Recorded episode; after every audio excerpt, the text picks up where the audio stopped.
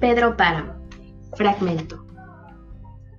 Pardeando la tarde, aparecieron los hombres. Venían encarabinados y terciados de carrilleras. Eran cerca de veinte. Pedro Páramo los invitó a cenar. Y ellos, sin quitarse el sombrero, se acomodaron en la mesa y esperaron callados. Solo se les oyó sorber el chocolate cuando les trajeron el chocolate y masticar tortilla tras tortilla cuando les arrimaron los frijoles. Pedro Páramo los miraba. No se le hacían caras conocidas.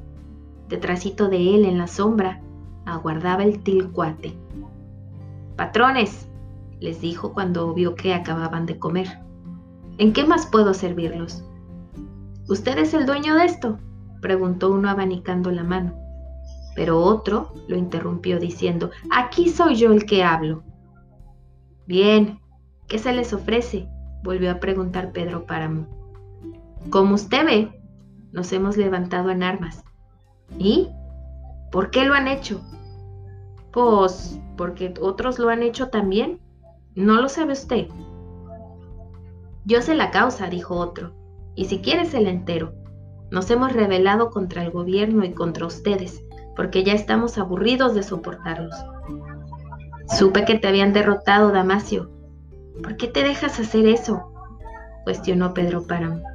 Le informaron mal, patrón. A mí no me ha pasado nada. Tengo mi gente enterita. Ahí traigo 700 hombres y otros cuatro arrimados.